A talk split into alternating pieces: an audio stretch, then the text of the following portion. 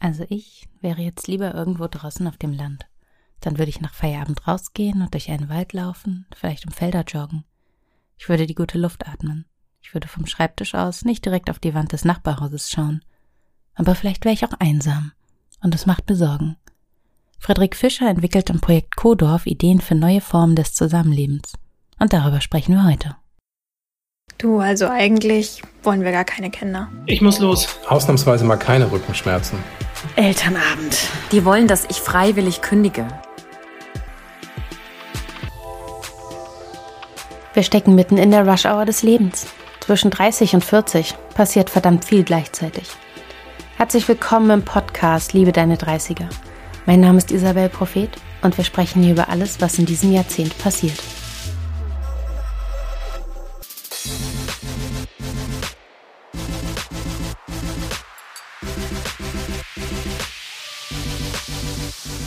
Wenn alles gut läuft und du in fünf Jahren exakt so lebst, wie du es dir wünschst, wie wäre das dann? Dann würde ich zusammen mit anderen Menschen, viele Kreative, viele mit urbanem Hintergrund, auf dem Land leben, in einem Kodorf und ja, die Welt gestalten und bauen, in der ich und andere leben wollen. Selbstwirksam, nachhaltig und entschleunigt. Das klingt echt schön. Aber was ist ein Kodorf? Kodörfer bestehen aus vielen kleinen ökologisch gebauten Holzhäusern und großen Gemeinschaftsflächen. Also das, was wir uns äh, in den eigenen vier Wänden an Platz sparen, schmeißen wir quasi alle in einen Quadratmetertopf und äh, leisten uns ja, große Flächen, wo wir Veranstaltungen abhalten können, wo wir in großen Gruppen gemeinsam essen können, wo wir Coworking anbieten können und noch ganz viele andere Sachen, die wir in der Gruppe beschließen, weil ähm, Codorfer sind Genossenschaftsprojekte und letztendlich bestimmt äh, die Gemeinschaft über das, was in den Co-Dörfern passieren soll, was wir bauen ähm, und wie das am Schluss alles aussehen soll. Ist das dann nicht so eine Art Erwachsenen-WG? Ja, das könnte man durchaus so bezeichnen. Es ist also, äh, glaube ich, eine WG für Menschen, die WGs doof finden. okay, hier und bin deswegen ich. Deswegen haben wir auch die ja, ich auch. Äh, ich, ich bin auch tatsächlich, ich war nie ein Fan von WGs. Im Gegenteil, ich fand das immer schon ein notwendiges Übel im besten Sinne, äh, im besten Falle. Und deswegen sind wir auch davon weggekommen, ja jetzt zusammen in einem Haus zum Beispiel zu wohnen. Ne? Das, so hat es tatsächlich mal angefangen. Also ursprünglich habe ich mir wie viele andere auch überlegt, na, was ist denn mit diesen ganzen Schlössern und Gutshäusern da rund yeah. um Berlin? Die sehen doch so toll aus und könnte man da nicht was machen? Und letztendlich, ja, bin ich aber eben genau an der Frage immer gescheitert. So, wie ist das denn dann anders, wenn wir da als Gruppe in so einem Schloss wohnen, als eine WG? Und so ist dann die Idee entstanden, das wirklich zu entzerren und das Leben eben im eigenen Haus sich zu erträumen aber dann die Häuser halt so klein zu halten und auch so anzuordnen, so zu gestalten, äh, dass man trotzdem Gemeinschaft mhm. leben kann. Das ist tatsächlich so die Idee und die, ja, insofern ein bisschen die Weiterentwicklung von, von der WG, die wir äh, alle unterschiedlich gut finden. Ja, auch so mit Rückzugsräumen, ne? Das ist mir ja ganz wichtig, dass man dann eben auch einfach mal sagen kann, okay, und heute bin ich einfach nur für mich. Hat mein Haus denn dann eine Küche, wenn ich in dein Kodorf ziehe? Absolut. Also Kodorfer sind so, oder die Häuser in den Kodörfern, die sind so ausgelegt, dass eigentlich alles, was man jeden Tag braucht, auch dort stattfinden kann. Also du hast eine Küche, du hast Zimmer für die Kinder natürlich, du hast ein Wohnzimmer. Also es ist alles da. Ich kann in Unterwäsche nachts zum Kühlschrank gehen und finde auch kaltes Bier. Absolut. Aber nur das, was ich selber reingestellt genau. habe. Äh, ja, wahrscheinlich. genau, das ist also alles äh, kein Problem. Aber gleichzeitig versucht die Architektur schon ja so ein, dir so einen dezenten Tritt in den Hintern zu geben, äh, vielleicht nicht jetzt irgendwie Tage und Wochen lang äh, irgendwie dein Haus nicht zu verlassen, weil dafür sind dann die Häuser nicht gedacht. Und gleichzeitig ist es auch so, dass wir halt überlegt haben, was sind denn die Sachen, die man auch einfach im eigenen Haus vielleicht gar nicht so unbedingt braucht, die da vielleicht gar nicht so viel zu suchen haben. Also Was sind denn die Sachen? Das Arbeitszimmer. Ne? Also mhm. wir erleben jetzt ja alle gerade während Corona, oder was heißt alle, aber viele erleben jetzt den Segen und Fluch vom Homeoffice. Notfalls funktioniert das mal und es ist für viele, und da schließe ich mich ein, ist es natürlich besser als der Zwang, jetzt jeden Tag ins Büro zu gehen. Definitiv. Aber optimal ist es nicht. Nee. Wir sind jetzt doppelt selbstständig in meiner Familie und merken auch, dass unsere Wohnung, wir haben eine zweigeschossige Wohnung mit 100 Quadratmetern und drei recht kleinen Schlafzimmern tatsächlich. Eins davon ist ein Kramzimmer mit Schreibtisch, in dem sitze ich gerade und wir merken, dass das für eine Doppelselbstständigkeit zu klein ist. Es geht, aber ich glaube, in fünf Jahren kann ich mir das auch nicht mehr vorstellen. Wie arbeite ich denn, wenn ich bei dir in einem Kodorf wohne? Also wenn du im Endeffekt nur einen, einen Arbeits-, äh, also einen Tisch brauchst, ein, äh, und das ausreicht, dann würdest du jeden Tag in unserem Coworking Space gemeinsam mit anderen arbeiten. Oder würdest vielleicht natürlich gelegentlich auch nach Berlin fahren. Also wir sind ja, ja in Wiesenburg sehr gut angebunden. Äh, wir sind direkt gegenüber vom Bahnhof. Das heißt, du läufst einmal über die Straße und, und sitzt im Zug und bist in einer Stunde in Berlin. Das ist gut. Also das heißt, man, man würde jetzt da eben auch nicht so ein exzellenten Leben führen. Mm, so geht's ja vielen von uns. Also wir versuchen ja ganz grundsätzlich immer möglichst viel Annehmlichkeiten zu verbinden und den Menschen einfach Freiräume zu schaffen. Also das heißt, mhm. wir, wir wollen halt möglichst wenig Zwang, sondern wir wollen einfach ganz viele Möglichkeiten schaffen. Und dazu gehört natürlich auch der leichte Zugang zur, zur Großstadt, zu, in dem Fall jetzt Berlin. Wir sind ja auch noch an anderen Standorten, aber in Wiesenburg, dem ersten, ist es die Nähe zu Berlin. Aber wir haben auch im Code of andere Menschen, die brauchen jetzt nicht nur einen Tisch zum Arbeiten, sondern eher eine Praxis. Die unterrichten zum Beispiel Yoga oder ja. äh, sind Coaches, stellen tatsächlich auch Produkte her. Und die würden dann äh, im nahegelegenen Dorf Räumlichkeiten anmieten, Praxen anmieten und von dort aus arbeiten. Ihr verzahnt euch dann in das bestehende Dorf, da leben ja schon Menschen, ihr verzahnt euch da richtig rein. Oder anders gesagt, ihr greift da auch so ein bisschen mit ein. Ne? Seid ihr nicht schädlich für das Dorf? Nee, das denke ich tatsächlich nicht. Ich finde es auch ehrlich gesagt so ein bisschen lustig, weil das ist, das ist eine Frage, die wir ganz häufig in ähnlicher Form bekommen, ja. aber ich vermute dahinter eine Großstadtperspektive und eigentlich auch so, also nicht, äh, nicht auf dich bezogen oh, oder bitte. nicht böse, äh, nicht böse nehmen, aber es hat so ein bisschen was von so einem, von so einer Kolonialherren- und Damenvorstellung, ne? Also, dass es da irgendwie so Eingeborene gibt und die, die, die, mit denen müsste man jetzt irgendwie ganz anders umgehen und entweder man versklavt die oder man muss die beschützen. Ähm, und tatsächlich sind das aber auch ganz normale Menschen. Und wie die meisten normalen Menschen freuen die sich halt auch, wenn sie nicht in sterbenden und, und, und langweiligen Orten leben, sondern mhm. wenn da was passiert. Und das ist schon etwas, was wir, was wir, glaube ich, äh, besten Wissen und Gewissens versprechen können, dass wir einfach Leben äh, mitbringen mit, äh, mit, mit den Projekten. Also wir sind ja, dadurch, dass es ja relativ große Projekte sind, wir sind ja ähm, in Wiesenburg jetzt 40 Parteien, ja. da ziehen also rund 100 Menschen äh, hin. Und viele von denen, die ziehen da halt hin, weil sie nicht zuletzt Gestaltungsmöglichkeiten suchen, die sie in der Stadt nicht mehr finden. Das ist ein ganz, ganz großer äh, Motivator, bei zumindest unseren Bewohnerinnen und Bewohnern. Deswegen glauben wir schon, dass wir wirklich einen großen Wert darstellen für, für die ländlichen Räume, weil wir ein Gegenmodell zu der klassischen Einfamilienhaussiedlung sind in der ja. Hinsicht. Ne?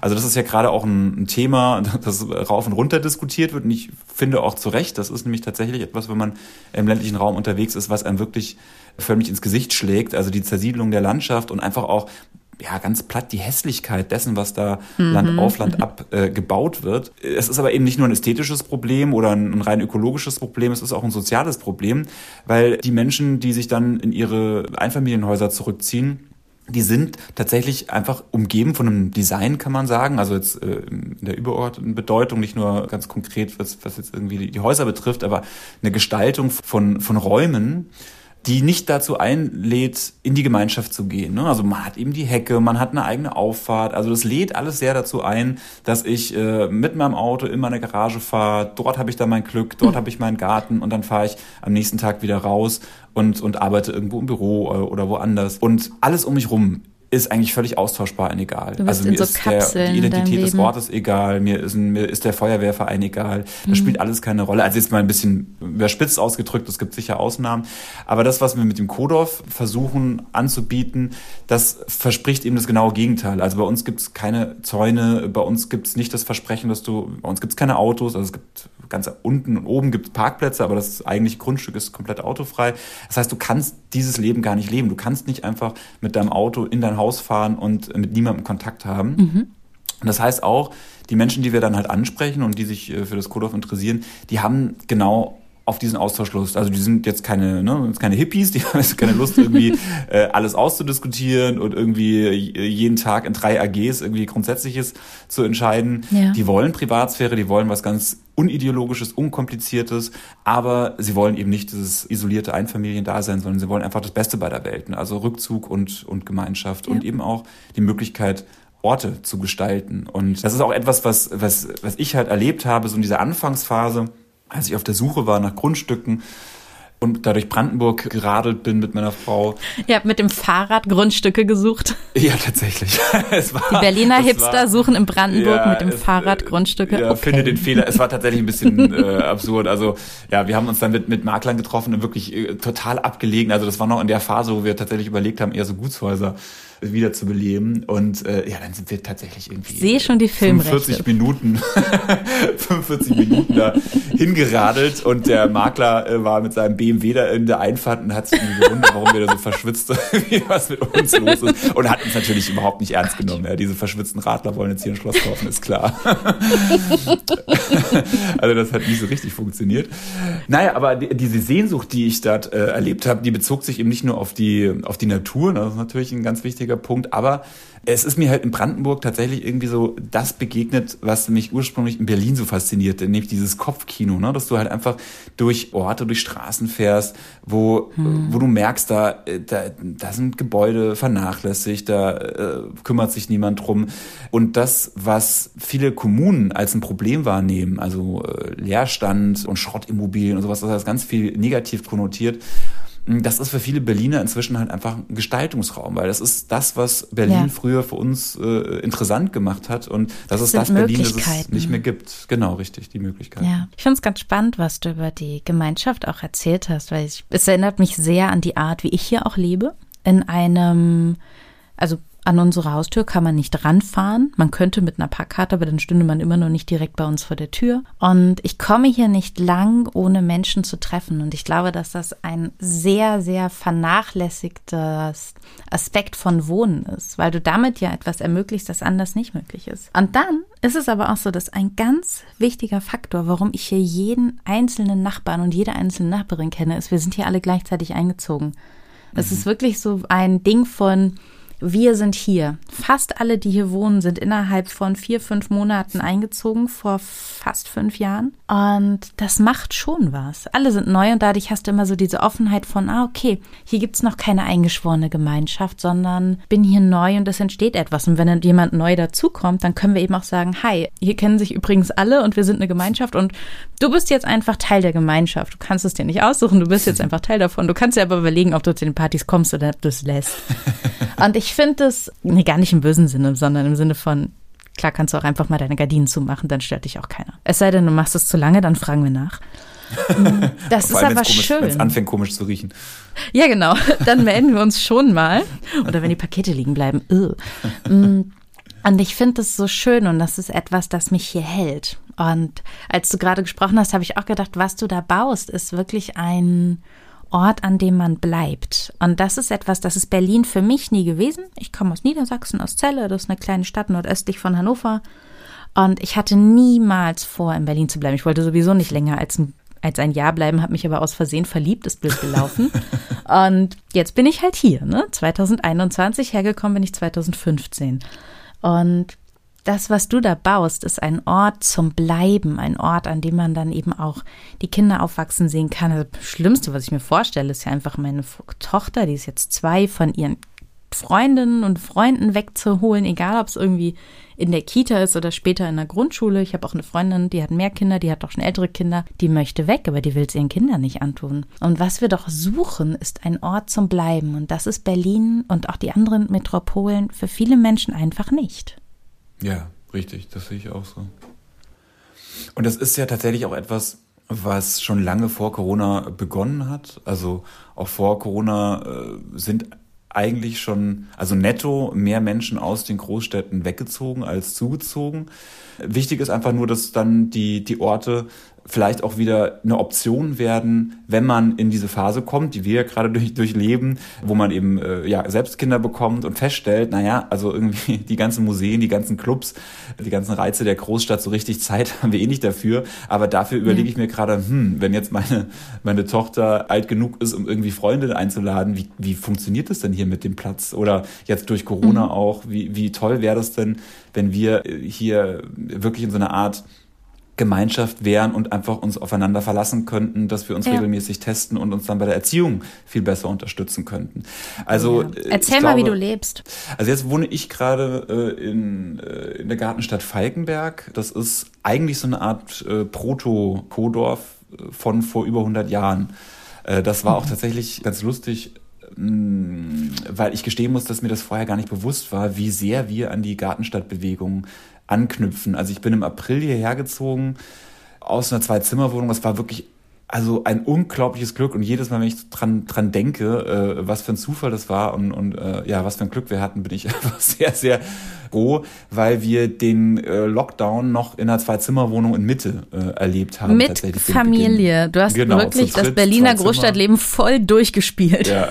Ja, absolut. Und ich war aber auch wirklich durch. Also ich war an dem Punkt, wir waren ja. eigentlich schon seit Jahren durch ich war da relativ frisch selbstständig. Äh, meine Frau war noch in Elternzeit auf einem befristeten Arbeitsvertrag. Das heißt, wir waren eigentlich äh, für den Berliner Wohnungsmarkt unvermittelbar und ja. Ähm, hatten aber das, äh, ja, das, das große Glück, dass wir halt in der Genossenschaft waren und sind dann über die, über die Genossenschaft eben an dieses Haus hier gekommen. Das ist ein kleines Haus, also 70 Quadratmeter. Es hat aber halt dafür, es hat einen Keller, es hat ein, Dach, also wir haben ganz viel Platz. Ich will auch es ist halt nur keine, keine richtige, ja, es ist tatsächlich, ich wusste das gar nicht, wie cool es ist, aber es macht wirklich das Leben viel, viel leichter. Wir haben einen großen Garten und äh, wir sind irgendwie in dieser, also in dieser Besichtigung haben wir uns einfach verliebt in dieses Haus. Es war wie, wir waren wie Teenager. Wir sind zurückgekommen, haben gegiggelt und haben uns aufgewacht. Wir haben von diesem Haus geträumt, äh, weil wir einfach einerseits wirklich raus wollten aus dieser Wohnung, auf der anderen Seite hier genau halt das gesucht haben, was wir auch äh, ins, Kojo, äh, ins Kodorf äh, projizieren, nämlich also eben naturnahes Leben, ein Leben nicht auf wahnsinnig viel Platz, aber dafür liebe, liebe, liebevoll gestaltet mit Nachbarn, also mit einer, mit einer Gemeinschaft, die einerseits irgendwie sehr eng ist, also gibt es ein ganz, ganz herzliches Miteinander, einen ganz herzlichen Umgang von Anfang an. Aber es ist eben auch völlig unverbindlich. Also niemand ist böse, wenn man halt äh, tagelang äh, kein Wort miteinander wechselt. Also das ist wirklich alles äh, toll. Und wenn man und erst dann habe ich mich tatsächlich halt mit der historischen Kodorf, äh, mit der historischen Gartenstadtbewegung äh, beschäftigt und habe festgestellt, ja, ist ja verrückt. Das ist eigentlich wirklich genau das, äh, was wir jetzt auch versuchen, äh, nur eben 100 Jahre vor uns schon. Und ja. äh, also die Gartenstadtbewegung ist Ende des 19. Jahrhunderts entstanden in England äh, vor dem Hintergrund der, der Industrialisierung. Und damals waren Großstädte ja noch ein viel größerer und, und unwirtlicherer Moloch als heute. Also es gab ja diese Stundenschläfer, also dass man halt seinen ohnehin schon sehr kleinen Wohnraum dann auch nochmal stundenweise an, an Arbeiter vermietet hat, die keine eigene Wohnung hatten. Also das waren wirklich Zustände, da, das, das können wir uns, ich, gar nicht mehr vorstellen. Und ja. auch da gab es dann logischerweise die Überlegung, ja, Moment mal, äh, wir erleben ja hier gerade zwei Extreme. Wir erleben, wie die äh, ländlichen Räume komplett entvölkert und entleert werden.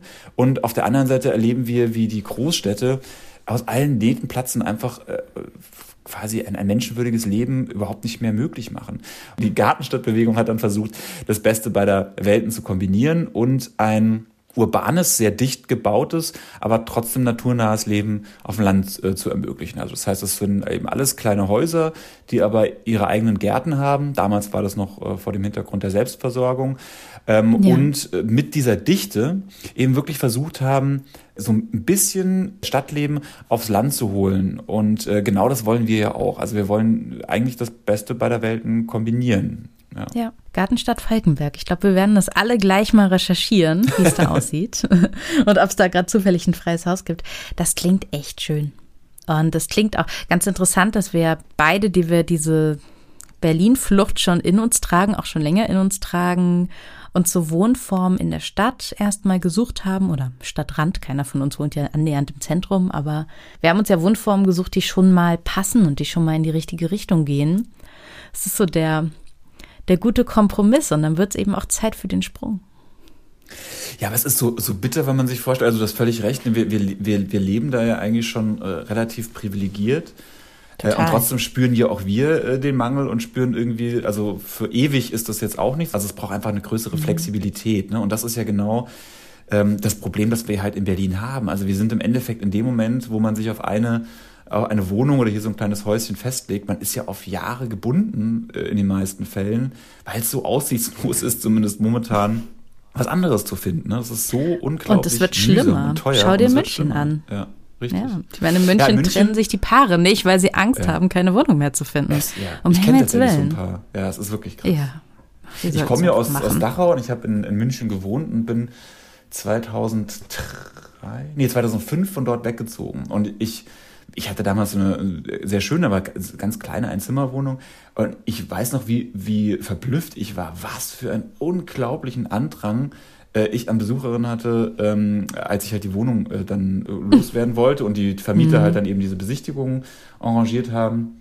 Und ich dachte mir, das kann unmöglich so weitergehen. Also da haben mir Leute Geschichten erzählt, das ist jetzt irgendwie, keine Ahnung, an dem Tag war es die fünfte Wohnung insgesamt, haben sie schon irgendwie über 50 gesehen.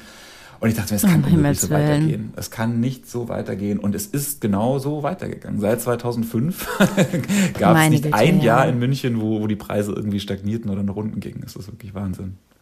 Das ist echt krass. Weißt du, dass ich sowas noch nie erlebt habe? Ich habe immer so ein gutes Karma gehabt. Ich habe in Hamburg, was ja auch ein schwieriger Wohnungsmarkt ist, meine Wohnung über eine Bekannte bekommen. Ich war die einzige, nee, ich war eine von zwei, die sie sich angeguckt hatten an dem Tag und habe auch direkt gesagt, du, ja, du bist nett, hier würde ich einziehen. Das war meine WG-Erfahrung. Ähm, hm.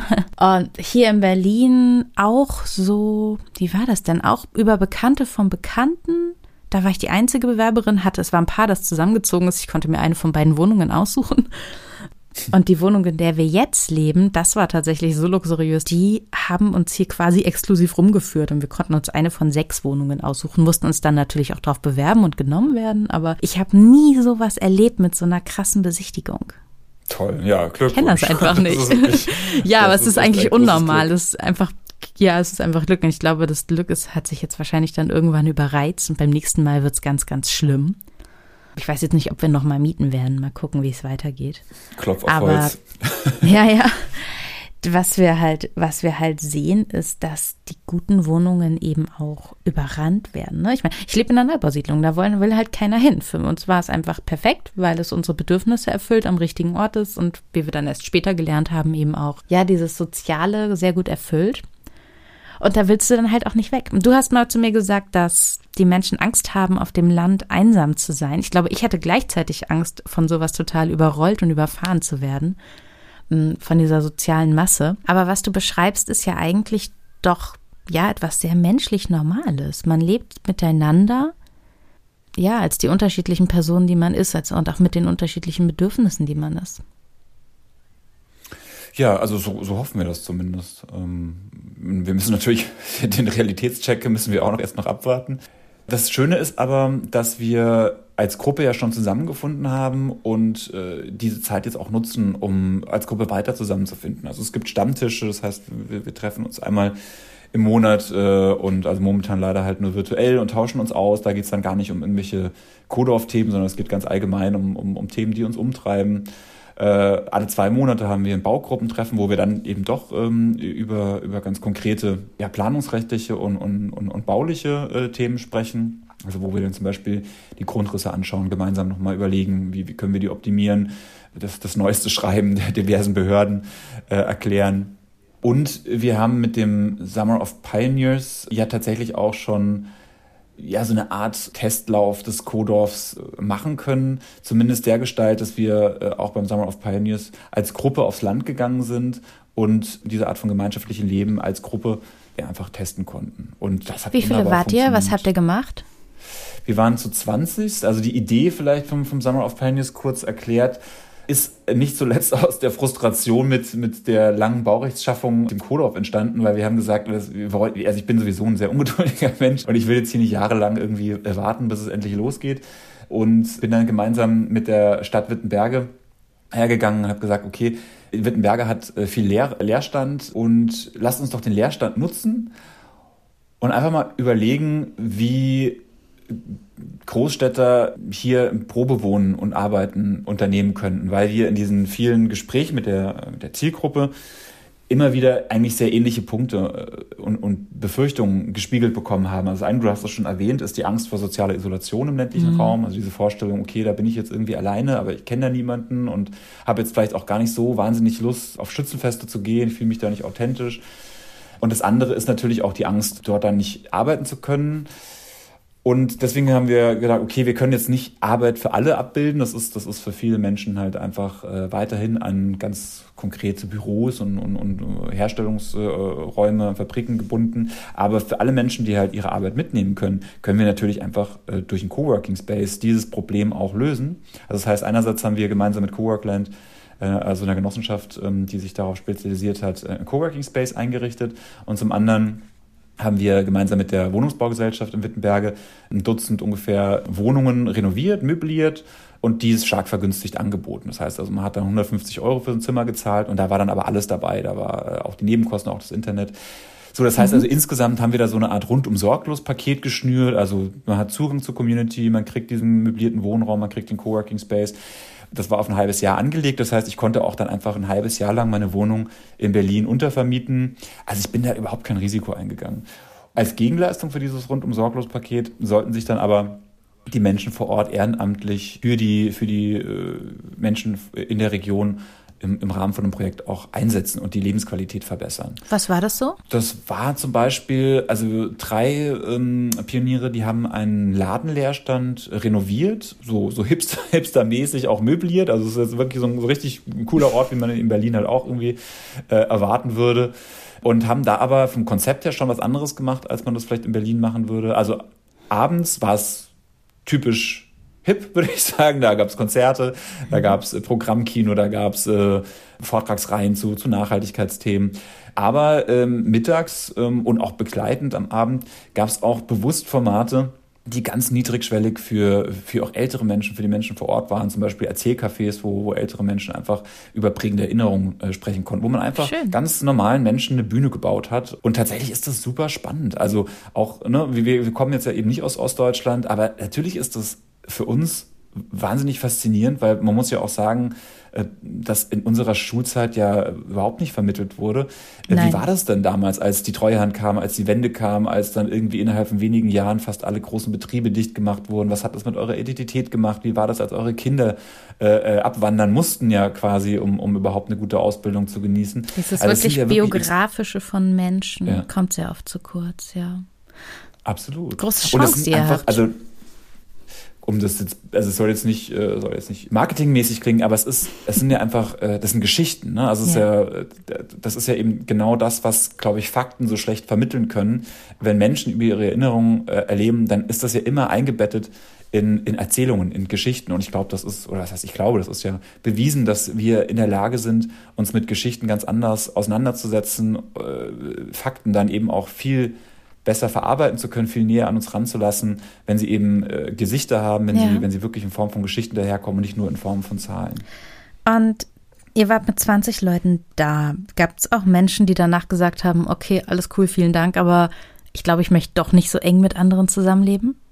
Die gab's, aber das, was selbst mich überrascht hat, obwohl ich da sehr optimistisch an die Sache rangegangen bin, das war tatsächlich weniger als 50 Prozent. Also 60 Prozent der, der Teilnehmerinnen und Teilnehmer haben danach gesagt, ich bleib hier. Und die wohnen da jetzt immer noch. Und das Schöne ist, die oh, haben das wow. verstetigt. 60 ja, Prozent also der Leute sind in, sind in Wittenberge geblieben. Ja, wow. tatsächlich. Ja, das hat cool. auch, das war ganz, äh, ganz, putz, ganz putzig, weil bei der ersten Infoveranstaltung hat der Bürgermeister gesagt, äh, also was er sich so von dem Projekt erhofft. Da ging es viel drum, dass Wittenberger einfach sehr gespannt ist auf äh, ja so auf das Feedback der, der, der Großstädter mhm. ähm, und, und einfach so ja interessiert waren an den Projekten, an den Ideen, an den Impulsen. Äh, und wenn dann am Schluss vielleicht noch so zwei Leute dauerhaft in Wittenberge bleiben, dann, dann ist auch das ein Erfolg. Also da hat wirklich niemand, niemand mit gerechnet. Das funktioniert sehr gut. Ich glaube natürlich auch, dass Corona da eine Rolle gespielt hat, weil das wir sind ja in der, in der Verlängerung dann wirklich auch in die, in die Corona-Phase, in die Lockdown-Phase gerutscht. Und gerade dann, ich war und bin immer noch mit den, mit den Pionieren im regelmäßigen Austausch, hat man das ganz klar gemerkt, dass die dann auch echt gesagt haben, hey, ich bin so froh, dass wir jetzt nicht in Berlin sind. Also wenn ich irgendwie mit meinen Freunden in Berlin spreche, gerade mit den Familien, es ist echt ein Segen. Ich kann hier die Elbe rauf und runter laufen, ich habe mhm. wilde Natur, ich habe hier andere, äh, wo ich mich darauf verlassen kann, dass die kein Corona haben, weil wir gerade nicht reisen. Also das hat, glaube ich, auch eine Rolle gespielt. Aber der andere Punkt ist einfach der, dass man in solchen Orten wie Wittenberge als Gruppe, äh, die unterstützt wird von der Kommune, das ist ganz wichtig, ohne die Kommune funktioniert das nicht, tatsächlich diesen Traum leben kann, die Welt zu bauen und aufzubauen und zu gestalten, äh, in der wir, in der wir leben wollen. Also da, wo, wo man in, in Berlin halt immer das Gefühl hat, so alles, äh, was ich mir irgendwie vorstelle, gibt's entweder schon 50 Mal oder ist einfach irgendwie nicht umsetzbar, ja. äh, weil es zu teuer ist oder weil ich Orte brauche, die, es einfach nicht gibt. Dieses Gefühl hat man halt in Wittenberge nicht. Also da gibt es einen unglaublichen Bedarf, auch von den Menschen vor Ort, nach neuen Ideen, neuen Impulsen. Da gibt es nicht alles schon 50 Mal. Die meisten Sachen gibt es eben nicht einmal. Und äh, die Kommune, äh, die weiß auch, sie ist auf, äh, auf solche Menschen angewiesen. Also die, die sind total dankbar für, äh, für, für, für Leute, die halt ihre Ideen dort umsetzen wollen, die wirklich was machen, die ähm, das, das Leben wieder zurückbringen in die Stadt. Also das ist der Traum, der die Menschen dort hält. Und wenn ich jetzt sage, ich will mein eigenes Kodorf mit meinen eigenen Leuten, wo fange ich an? Naja, man kann sich einfach an uns wenden, ehrlich gesagt. Ja. Wir wollen ja diese Kodorfer nicht nur an einem Ort machen, sondern an ganz vielen. Und würden uns eigentlich total freuen, wenn sich solche Menschen tatsächlich einfach an uns wenden und wir das dann gemeinsam umsetzen. Vielen Dank, Frederik Fischer, für diesen Einblick in eine sehr spannende neue Lebensform. Wenn ihr mehr wissen wollt, folgt Frederik bei LinkedIn oder Facebook. Dort teilt er regelmäßig Updates seiner Projekte. Frederik, vielen Dank dir. Danke dir vielmals. Tschüss.